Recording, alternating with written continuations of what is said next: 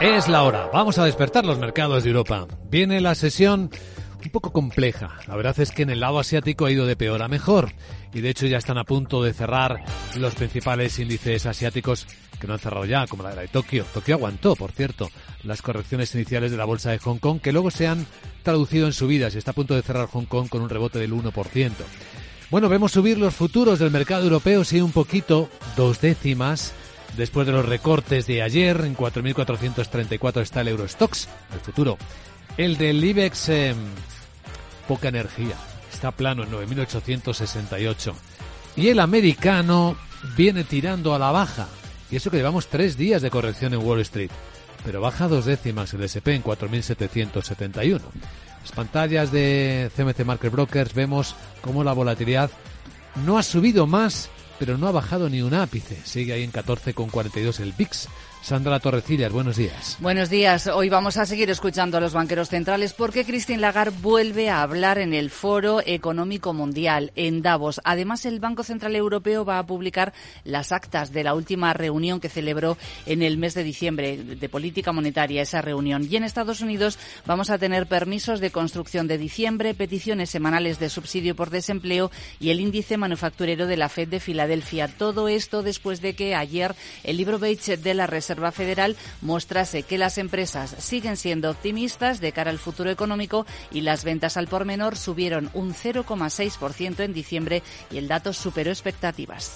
Bueno, pues tenemos un buen puñado de protagonistas, eh, entre ellos, y lo comentábamos en la gran tertulia de la economía, a ver qué impacto produce en la cotización de Grifols lo que hemos sabido esta mañana. Que el Banco Central Europeo ha pedido a algunos bancos, tanto españoles como de la zona euro, que detallen su exposición a Grifols y a las entidades relacionadas eh, con ella. Entre los eh, prestamistas de Grifols están Santander, BNP Paribas, Bank of America, BBVA y CaixaBank, aunque ninguna de estas entidades ha hecho comentarios. Datos de la mañana. Las ventas de coches europeos son de diciembre. Son de diciembre. Aquí vemos un descenso del 3,3% en esas ventas. Es el primer mes de caída después de 16 meses consecutivos de crecimiento, aunque este descenso, dice la patronal de, la, de los automóviles, que puede atribuirse a los elevados resultados de referencia de diciembre de un año antes.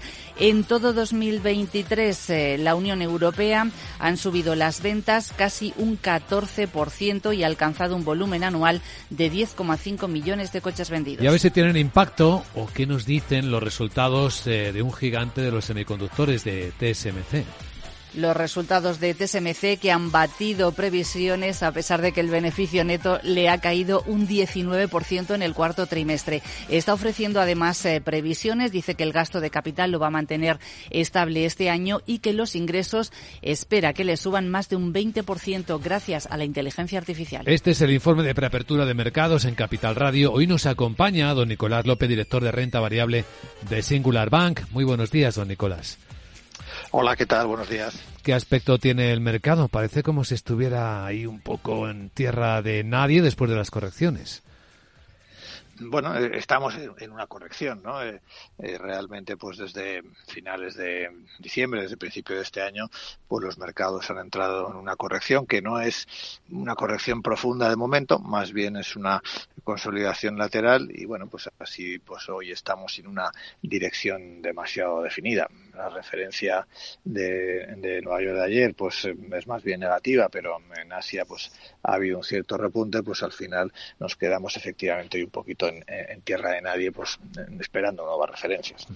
Entre los protagonistas de hoy, que el Banco Central Europeo esté preguntando a los acreedores de Grifols, a bancos acreedores de Grifols, cuál es su exposición de riesgo, significa que el asunto puede ser importante, más importante de lo que veíamos.